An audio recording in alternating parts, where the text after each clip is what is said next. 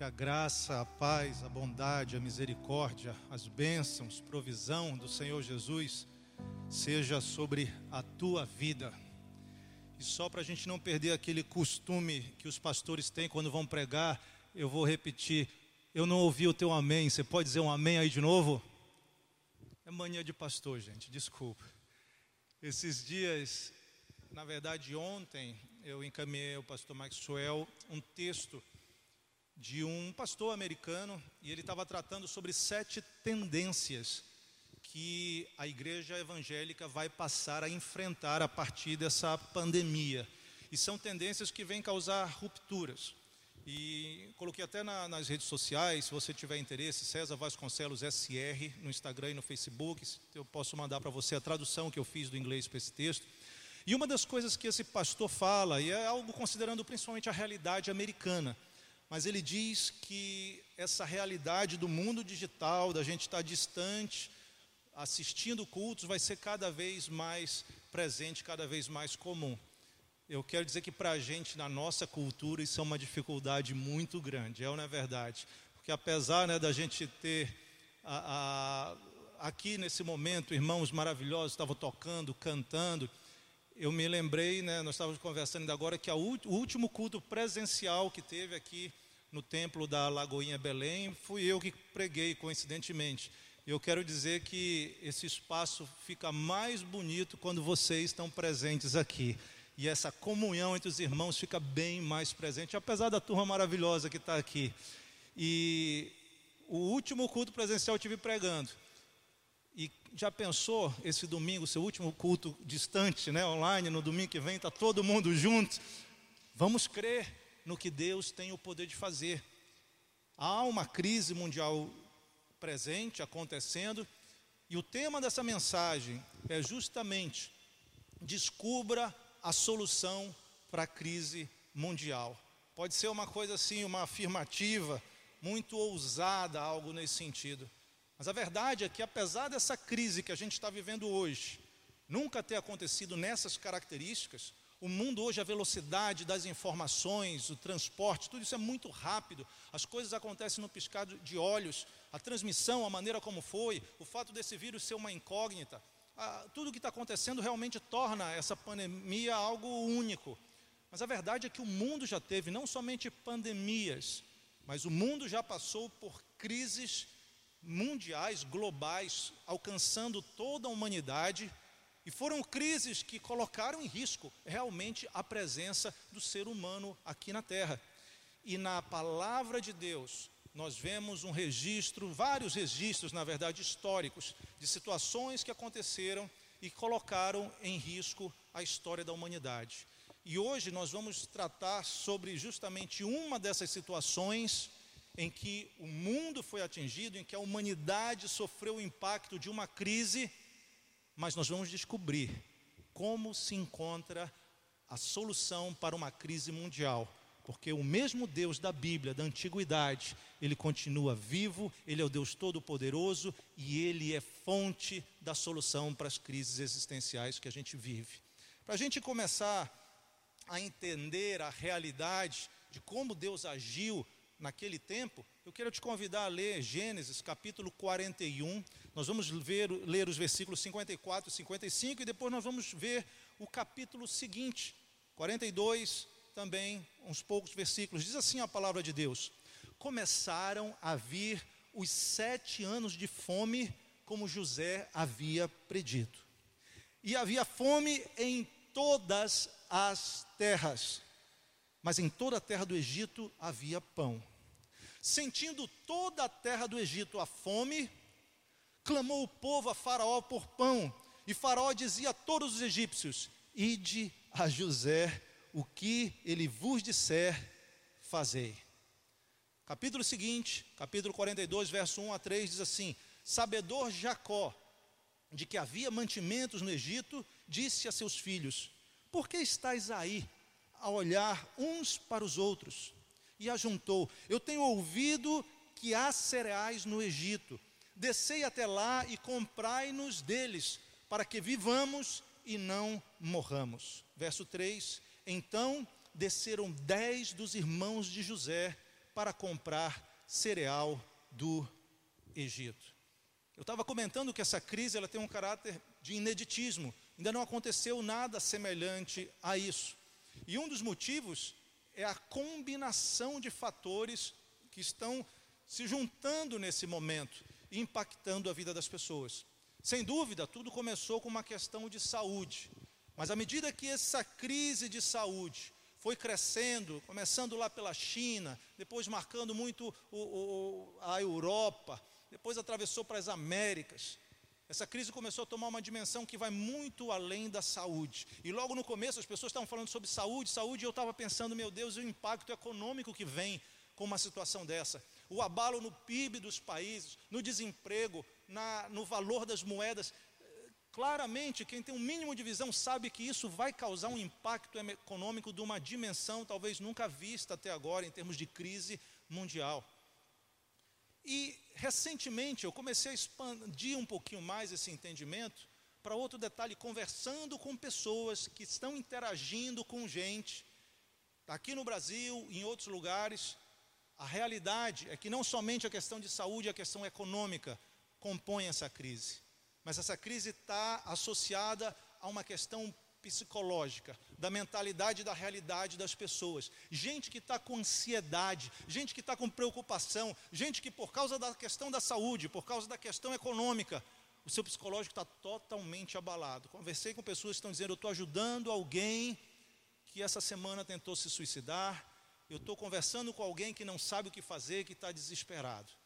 E esse nível, essa crise, então, sai para essas três dimensões e, obviamente, nos aponta para uma outra crise, que é a crise espiritual. Porque a ansiedade dessas pessoas, ela mostra que não existe uma aliança, um relacionamento e uma confiança no Deus Todo-Poderoso que criou todas as coisas e que tem todo o controle do universo e nas suas mãos a poder de acalmar, de resolver e transformar as crises. E hoje, nessa mensagem, nós vamos tratar justamente da maneira como Deus age em meio a uma crise mundial, a maneira como Deus traz solução a uma crise que acontece numa dimensão, numa escala global. E você vai ver que no meio de uma crise mundial, Deus traz solução, Deus trata e Deus usa pessoas de uma maneira muito específica. Olha só o que a gente leu aqui. Você conhece essa história? Essa é uma das histórias mais conhecidas, mesmo para quem não entende de Bíblia, mesmo para quem não lê a Bíblia, não frequenta igreja evangélica, não tem uma relação tão próxima com as Sagradas Escrituras. Todo mundo já ouviu falar da história de José do Egito? Os sete anos de vacas gordas, de vacas prósperas, de espigas cheias, seguidas por sete anos de vacas magras, de espigas murchas, que justamente devoravam esses elementos, esses animais e, essas, e, e esses produtos, significando isso no sonho de Faraó, que o mundo daquela época, que o Egito, aquela cidade, aquele, está, aquele país, melhor dizendo, aquela nação naquele momento, enfrentaria anos de prosperidade seguidos por ano de fome, de escassez, fome em que, é, tempo em que o fruto não viria no campo, haveria uma necessidade de alimentação e de uma maneira tremenda, e o povo passaria fome. Nós vamos falar um pouquinho mais sobre como esse processo foi resolvido, mas eu quero que você se coloque naquele lugar.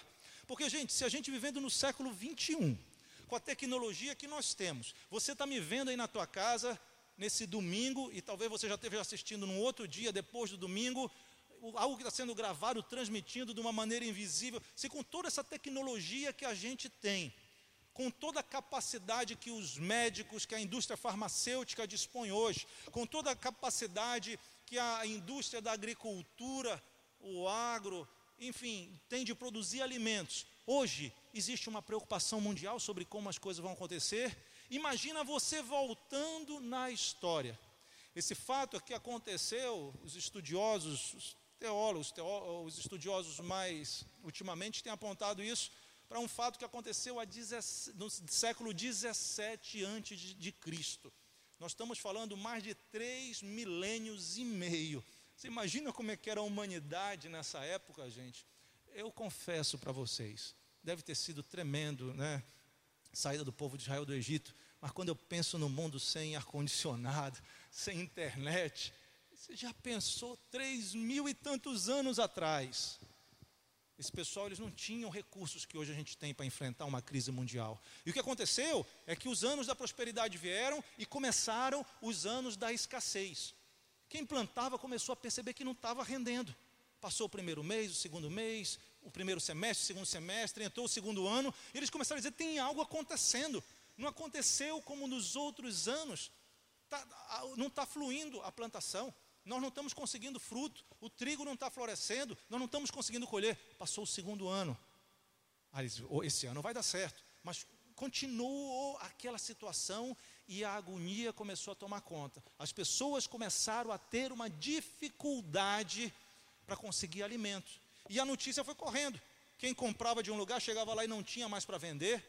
Quem comprava de um produtor para vender para as outras pessoas já não tinha mais recurso porque quem plantava não estava vendo o resultado disso. Essa crise começou a tomar uma dimensão, gente, absurda. Uma dimensão que levou as pessoas a uma situação, primeiro, uma situação de surpresa. Porque quando a gente está a gente está na nossa vida normal, a gente espera que as coisas aconteçam de uma certa maneira. Quando essas coisas deixam de acontecer de uma certa maneira, nós somos tomados por surpresa. E olha, gente, quantos de nós imaginaríamos no começo do ano que hoje nós estamos chegando ao final de maio e nós não teríamos condição de estar reunindo nos templos para cultuar a Deus? Sabe o que é isso? Isso é surpresa. Nós somos pegos de surpresa no momento de uma crise. E essa surpresa, ela compromete os nossos planos.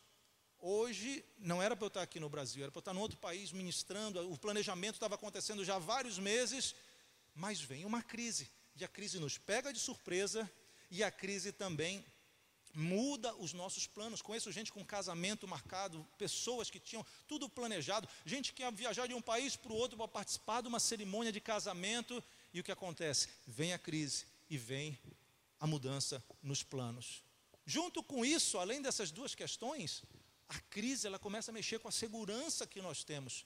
Porque aquilo que a gente confiava, aquilo que a gente entendia que ia ser uma mudança de, de, de, eh, aquilo que a nossa rotina ia acontecer sem mudança, chegou a crise e mudou. E a gente não sabe mais se nós vamos estar seguros na saúde, se nós vamos estar seguros na economia, se nós vamos ter uma capacidade psicológica de continuarmos saudáveis e sãos no meio da crise a nossa segurança é abalada no meio da crise. E quando esse conjunto de coisas acontece, quando isso que eu enumerei, a questão da surpresa, depois a própria questão dos nossos planos quebrados, depois a nossa segurança abalada, nós chegamos a um nível que é o nível do desespero, e assim está o mundo nesse momento. Só que eu quero dizer uma coisa para você, guarda bem o que eu vou te falar. O Deus Criador dos céus e da terra, o Deus que nos ama, ele nunca é pego de surpresa. Os planos dele nunca são frustrados. E ele nunca vai se sentir inseguro, porque ele é fonte de toda a segurança. E, que aquele que, e aquele que habita no esconderijo do Altíssimo, ele estará descansando, repousando seguro, porque essa é a característica do nosso Deus. E quem nele confia não estará desesperado, pois ele é a fonte de toda a há esperança, glória a Deus. Vamos identificar então, gente, como Deus agiu para mudar esse quadro. Se você olhar, prestar bem atenção, conforme nós vimos, começou a faltar comida, começou a haver problemas. Pessoas estavam com fome e começaram a se desesperar. Mas o que eles não entendiam é que aquela crise que estava acontecendo naquele momento específico, Deus já tinha ela resolvida há cerca de quatro séculos atrás.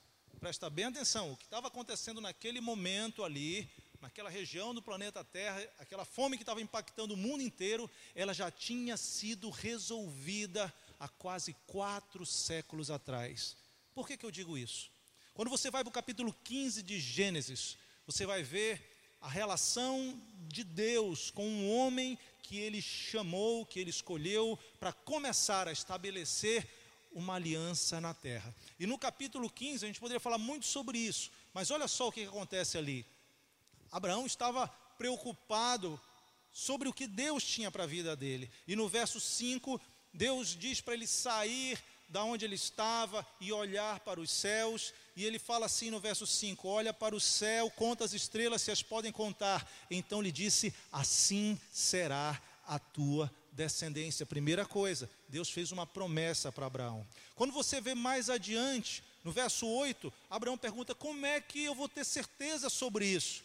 E a partir do verso 9, Deus começa a estabelecer com ele uma cerimônia de algo que era muito comum naquela época, uma cerimônia de aliança.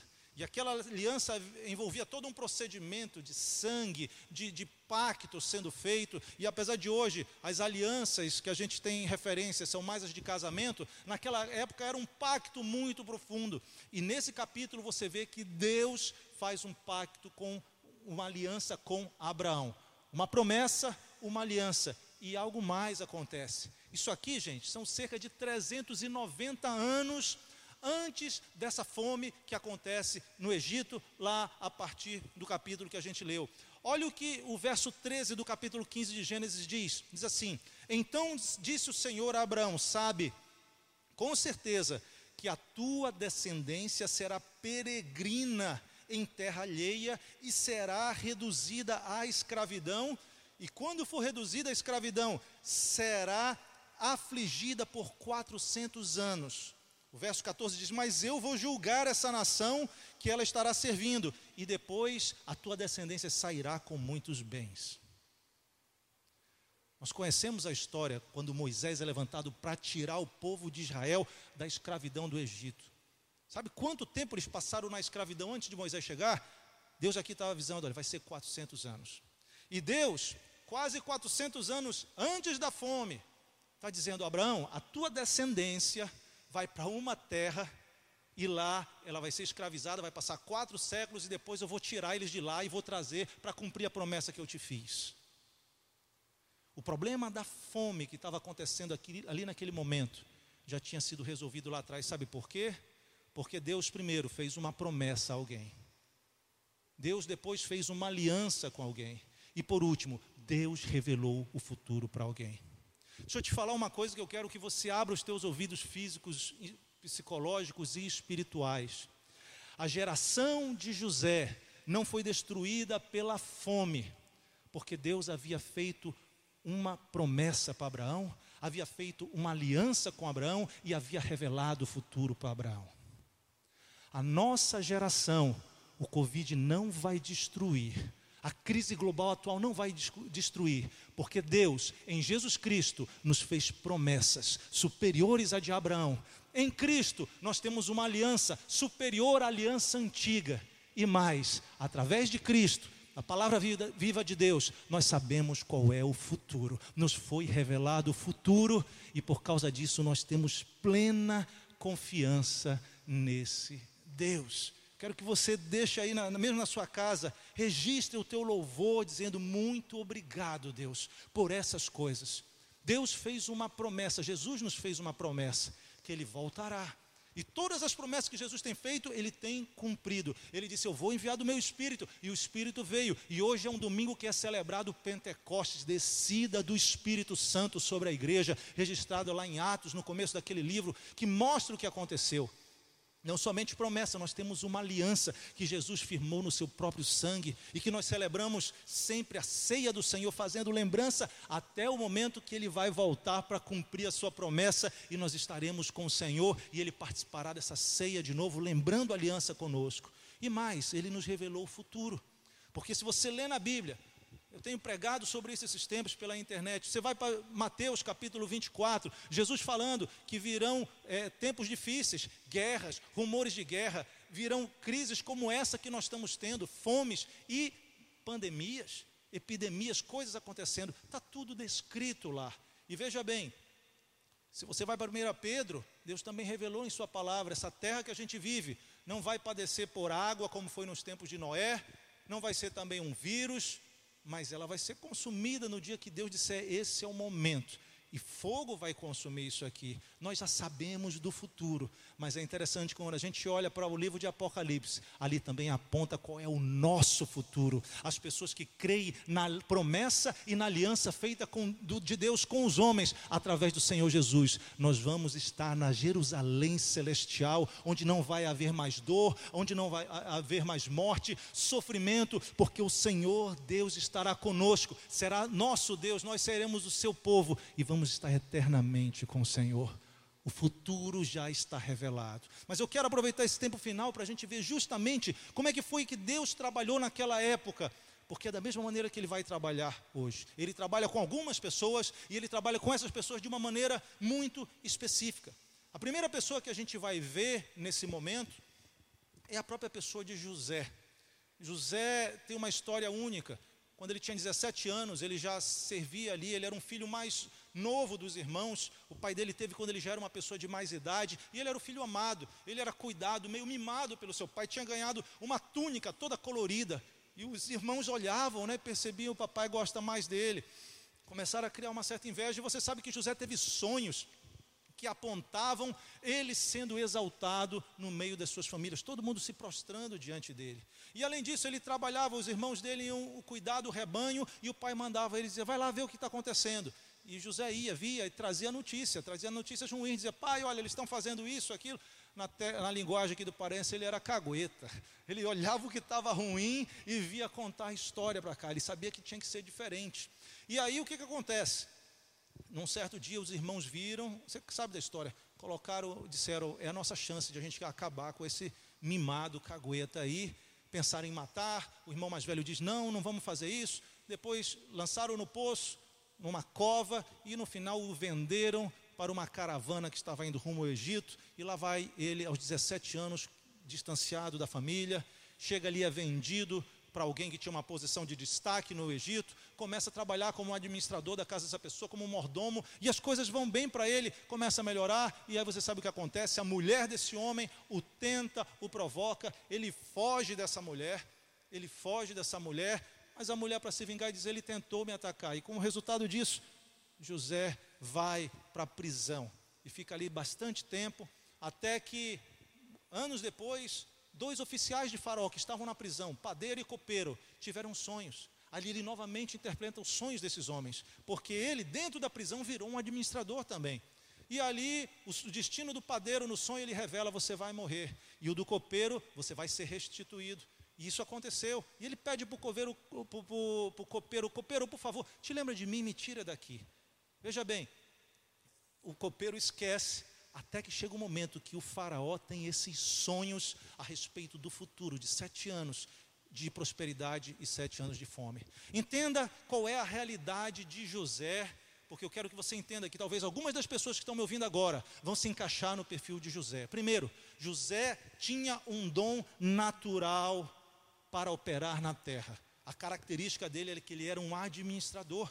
Ele era um gestor, ele olhava para as coisas e dizia: esse negócio tem que funcionar assim. Para a gente conseguir chegar lá, a gente tem que fazer de uma outra maneira. Por isso que quando ele olhou para os irmãos, ele disse: eles não estão cuidando do gado direito. Foi levar notícia para o pai dele. Quando ele chegou na casa de Potifar, ele começou a ver que a coisa estava bagunçada. Ele disse: não é assim. Ele começou a deixar aquele talento natural acontecer, se manifestar. E ele estava bem ali se não fosse aquele problema. Quando ele chegou na prisão, até lá ele continuou manifestando aquele dom natural dele quando chegou a hora dele estar diante do Faraó, ele já tinha experiência no dom natural que ele tinha. Ele não tinha somente um dom natural, José tinha um dom espiritual, ele interpretava sonhos. Deus comunicava com ele através de sonhos. Eu sei de pessoas que são assim, que Deus alerta. Talvez você está assistindo e diz: É, eu sei, Deus me dá sonhos a respeito do futuro, Deus me conta as coisas. E da mesma maneira, José tinha essa característica. E uma terceira característica de pessoas que Deus vai usar para a solução dessa crise. José não parou de usar os talentos em nenhum momento. Porque eu vou te dizer uma coisa: se toda vez que eu fosse usar meu talento acontecesse alguma coisa, eu ia dizer, para com isso. Melhor eu parar. Toda vez que eu estou tendo um sonho, alguma coisa, eu estou interpretando um sonho, eu me frustro, alguma coisa não acontece como devia ser. Toda vez que eu começo a administrar algo, dá problema, mas ele continuou.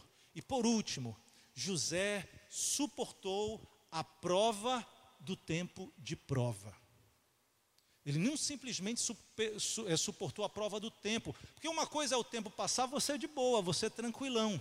Mas outra coisa totalmente diferente é você passar um tempo longo debaixo da prova.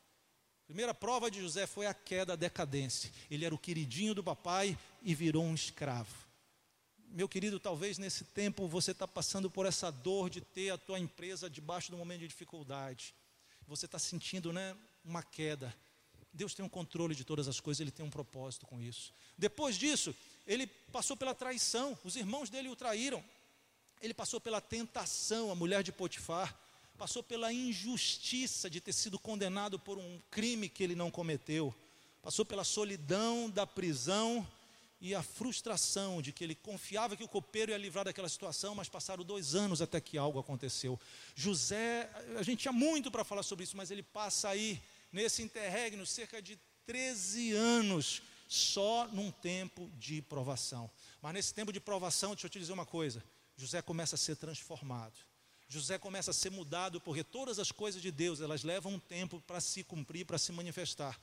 O milagre, a transformação vem na hora, mas o processo para aquele milagre acontecer, ele leva tempo.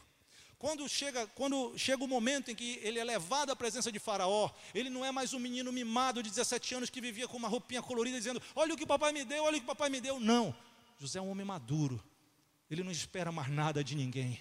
Ele não espera que o homem vá trazer solução. Ao longo desse processo, dele ter confiado em Deus, dele ter suportado essa aprovação, dele saber que ele tinha um dom e que Deus tinha feito uma promessa para ele, quando ele chega naquele lugar, que Faraó pergunta: Vem cá, eu ouvi dizer que tu interpreta sonhos. Tu és esse homem? Ele falou assim: Eu não posso nada, mas Deus pode tudo e Ele vai te dar essa interpretação. Depois do tempo, anos e anos na provação, na dificuldade, na tribulação, na vergonha, ele sabe que a força não é dele, que a resposta não vem dos homens, mas que há um Deus todo-poderoso que promete e age no passado, para que quando chegue a hora certa, nós estejamos prontos para sermos resposta para as crises e crises mundiais. Será que você se enquadra como José? Eu creio que hoje, independente do que está acontecendo fisicamente, Deus vai levantar alguém aí para, com a inteligência, fazer alguma vacina, alguma coisa assim, e trazer solução. Alguém que se dedicou por muito tempo. Mas eu entendo que Deus quer trabalhar em diferentes dimensões, para diferentes soluções. Hoje eu tenho falado, é outra coisa que está muito clara: Deus está movimentando esse mundo. Essa semana, né, falando, eu, esses dias eu tenho falado com pastores de diferentes lugares. Tem gente com sede do Evangelho querendo ser ministrado, e você, se está passando por esse mesmo processo de José, esse é o teu tempo para tu te levantares e ter uma palavra de solução para muitos faraós que estão por aí inquietos com a realidade dessa crise e desse mundo. Continua obedecendo ao Senhor, suportando o tempo de prova e também usando os teus dons. Veja bem, Deus usou dessa maneira. Usou José e ele foi a solução efetiva para aquela mudança. Quero te falar muito rapidamente de outros dois tipos de pessoas com quem Deus trabalhou nesse momento. O segundo tipo foi Jacó. Quando você vê no capítulo 42, diz que Jacó soube que havia mantimento e falou para os seus filhos: Olha, vão lá, vão atrás disso, tem mantimento, vão lá, faça alguma coisa para a gente não morrer. Sabe o que, que Jacó significa? Jacó, aqui, quando ele, quando ele encara essa crise, ele já tem 130 anos de idade. Jacó vem de uma vida longa, já tinha tido experiências. A experiência mais importante de todas estava baseada na promessa né, do, do, do avô dele, Abraão. Mas a mais importante foi quando ele se encontrou com Deus e lutou com Deus ali no Val do Jaboque. E naquele dia ele foi trabalhado, ele foi transformado de Jacó, cujo significado é usurpador, é enganador, ele foi transformado não somente como pessoa, mas recebeu um novo nome. Ali, a partir dali, ele passou a ser Israel, príncipe de Deus. Jacó foi uma pessoa que tinha cumprido basicamente a sua missão. Aquilo que Deus queria que acontecesse na vida de Jacó aconteceu. Ele estava debaixo de uma promessa, a promessa o alcançou, ele se tornou numa outra pessoa. E quando essa crise chega, é diferente de José. A crise chegou para José, para José ser usado um canal de transformação. E pode soar um pouco duro para você o que eu vou comentar, mas essa crise chegou em algumas pessoas, porque chegou o momento do rumo ao fim da jornada. Eu sei que isso é difícil, né? Hoje conversamos com pessoas aqui sobre essa experiência. Essa semana eu ministrei a palavra pela internet para uma igreja no Peru. e, e, e, oramos por uma pessoa, oramos por várias pessoas. E uma das pessoas ontem eu recebi a notícia aqui que faleceu, um irmão que faleceu. Eu sei que talvez você está vendo aí, está com a dor do luto e é uma dor muito pesada, é uma dor muito difícil. Mas eu quero te dizer, se essa pessoa que partiu como Jacó, que tinha cumprido principalmente uma coisa, um encontro pessoal com Jesus, um encontro de transformação que lhe deu nova vida pode estar descansado. Eu sei que a dor, né? Eu já perdi o meu pai anos atrás, ainda hoje eu lembro dele. É uma dor muito forte, mas eu quero te dizer, Deus tem o controle da nossa vida totalmente em suas mãos. E nós devemos confiar naquilo que acontece, que ele está nesse controle. Jacó, quando chega o momento dele partir para o Egito, mais adiante alguns capítulos, Deus diz para ele: "Olha, pode ir sem problema. Eu tô te levando para lá." E José ele vai fechar os teus olhos a nossa morte, o dia da nossa morte, da nossa partida, está no controle do nosso Deus. E deixa eu te falar uma coisa. A Bíblia diz no Salmo 116 que a morte de um santo ela é preciosa aos olhos do Senhor, porque nós estamos sendo recolhidos para estar com o Senhor. Na verdade, quem partiu com o Senhor está melhor do que a nossa realidade aqui na terra, sujeito a tantas angústias e preocupações. O terceiro grupo de pessoas com quem Deus trata são os irmãos de Jacó. Se você vê o, o, capítulo 42, Jacó mesmo diz: Vem cá, por que vocês estão olhando uns para os outros? Toma uma atitude, faz alguma coisa, porque do jeito que vocês estão, o resultado vai ser morte morte por fome. E os irmãos de José, eles significam aqui pessoas que agora, nesse momento, estão perdidos nessa crise são pessoas que estão cheias de ansiedade, cheias de preocupação, sem rumo de onde ir. E mais sérias, mais sério, elas têm um passado marcado por erros, marcado por pecados. Talvez até como os irmãos de José, a família tem uma aliança com Deus. Mas na prática, eles foram as pessoas que queriam matar o irmão, o próprio José, que mentiram para o pai, carregavam uma mentira para o pai por anos e anos, continuavam daquela posição os irmãos de, de, de, José, os filhos de Jacó, eles representam gente que está vivendo hoje de uma maneira que não agrada a Deus. E nessas pessoas, Deus não tem alegria nessa morte, nessa partida. Deus permitiu que a crise viesse naquele momento, não somente para usar José como solução, não somente para levar aqueles que Deus já tinha trabalhado, tiveram tido encontro com Ele e tinham um propósito, um destino final mas Deus também nessa crise, ele, uma, ele, está dando uma oportunidade a pessoas que estão nessa realidade de pecado, que estão perdidas e ansiosas. E esse é o tempo para uma mudança, para arrependimento, para perceber a realidade deste mundo e que nós precisamos estar bem com Deus para estarmos confiantes nessa terra. Sabe o que acontece com esses homens? A história é que eles vão lá para o Egito, começam a interagir com José sem saber que era o irmão deles. Até que chega o momento que José se revela. E mais adiante traz o pai e diz: Não se preocupe, vamos morar aqui. Mas é interessante que lá no final de Gênesis, quando Jacó morre, eles disseram: O papai morreu, agora José vai se vingar da gente. Eles estão ainda com um sentimento de culpa por causa do crime, do pecado, das coisas que cometeram no passado. E aí José diz: Não se preocupem com isso. Vocês até planejaram isso para o mal, mas Deus reverteu as coisas para bem. Agora vivam em paz, vocês estão perdoados, desfrutem da vida. Eu quero dizer que se você está assistindo esse vídeo, essa mensagem, e você sabe que você está afastado de Deus, está distante de Deus, eu quero dizer que Deus tem um propósito contigo de restauração, de te perdoar e de te conduzir para aquilo que Ele realmente quer. Em vez de alguém em pecado e desesperado no meio da crise, você vai ser alguém que cumpre a vontade de Deus como José e é um canal para abençoar outras pessoas. E não somente isso, se chegar o dia da tua partida, como aconteceu com Jacó, você vai estar tranquilo. Até porque não tem nada que Deus não cumpra que não está no seu propósito para as nossas vidas. Jacó partiu, olha que interessante. Quando roubaram José dele, quando levaram José, ele falou: Eu não aguento esse luto de ter perdido meu filho, eu vou descer à sepultura com essa dor foram as palavras de Jacó. Sabe o que Deus fez? Ele disse: Não, Jacó, tu não vais descer com essa dor para as sepulturas, porque eu já tenho tudo planejado e o que eu tenho para fazer eu vou cumprir na tua vida. Quando ele olha para o seu filho José, Ele diz: Eu pensei que nunca mais ia te ver, mas Deus honra, Deus cumpre esse propósito, e aquele homem é recolhido em paz, porque, como eu falei, preciosa é para o Senhor a morte dos seus santos. Uma crise mundial tem soluções específicas, e Deus quer te usar se você estiver na posição de José. Se você tiver ou se você conhecer alguém que estava na posição de Jacó, Deus é soberano, ele tem o controle de tudo, ele sabe o que é melhor. Mas se você está como os irmãos de José, hoje é o dia de uma mudança e basta você orar comigo nesse instante agora. Eu quero te convidar a você apresentar a tua vida diante de Deus. Diga, Senhor, eu reconheço que eu, que eu tenho pecados, que eu não estou em paz contigo. Eu reconheço que eu estou ansioso. Diga isso ao Senhor, Ele conhece tudo. E Jesus, na verdade, falou: Vinde a mim, você que está cansado, sobrecarregado, oprimido, você que está com ansiedade, é o momento de um milagre acontecer na tua vida. E ainda que essa crise, essa pandemia dure mais alguns dias, algumas semanas, a crise na tua vida vai acabar, porque, como eu falei, essa nossa geração não vai ser destruída pelo Covid, porque em Jesus nós temos promessa de vida e de salvação.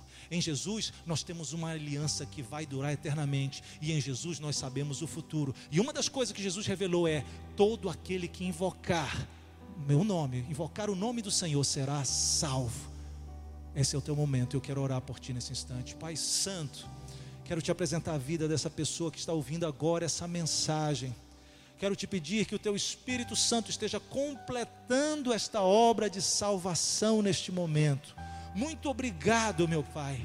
Te dou graças porque a tua palavra não volta vazia e a fé nos conduz à salvação. É dessa maneira que somos salvos. O milagre do novo nascimento acontece sendo nessa vida, Senhor. Eu oro por pessoas que estão enfermas e talvez nesse instante estejam também necessitando do toque do teu espírito. Visita-os que a shalom, que a paz plena de Deus se manifeste nesse lugar, Senhor, em nome de Jesus. Senhor, que a tua palavra seja guardada no coração de cada pessoa. E mais, Pai, eu te peço por esses que têm passado o tempo de prova e suportado, que tu levantes eles agora para a glória do teu nome, porque é tempo de pregar, é tempo de anunciar que Jesus vem, que ele vai voltar e que a salvação no nome dele por causa do sacrifício da cruz. Em nome de Jesus, levanta o teu povo para que todo mundo venha e ouça as palavras de salvação, esperança em vida no meio da crise, assim como os homens daquela época de fome e de crise foram até José e ele tinha a provisão correta. Usa os teus filhos para manifestar a tua provisão, a tua solução, e nós te damos toda a honra, toda a glória, porque, a tu, porque tu somente mereces, em nome de Jesus. Amém.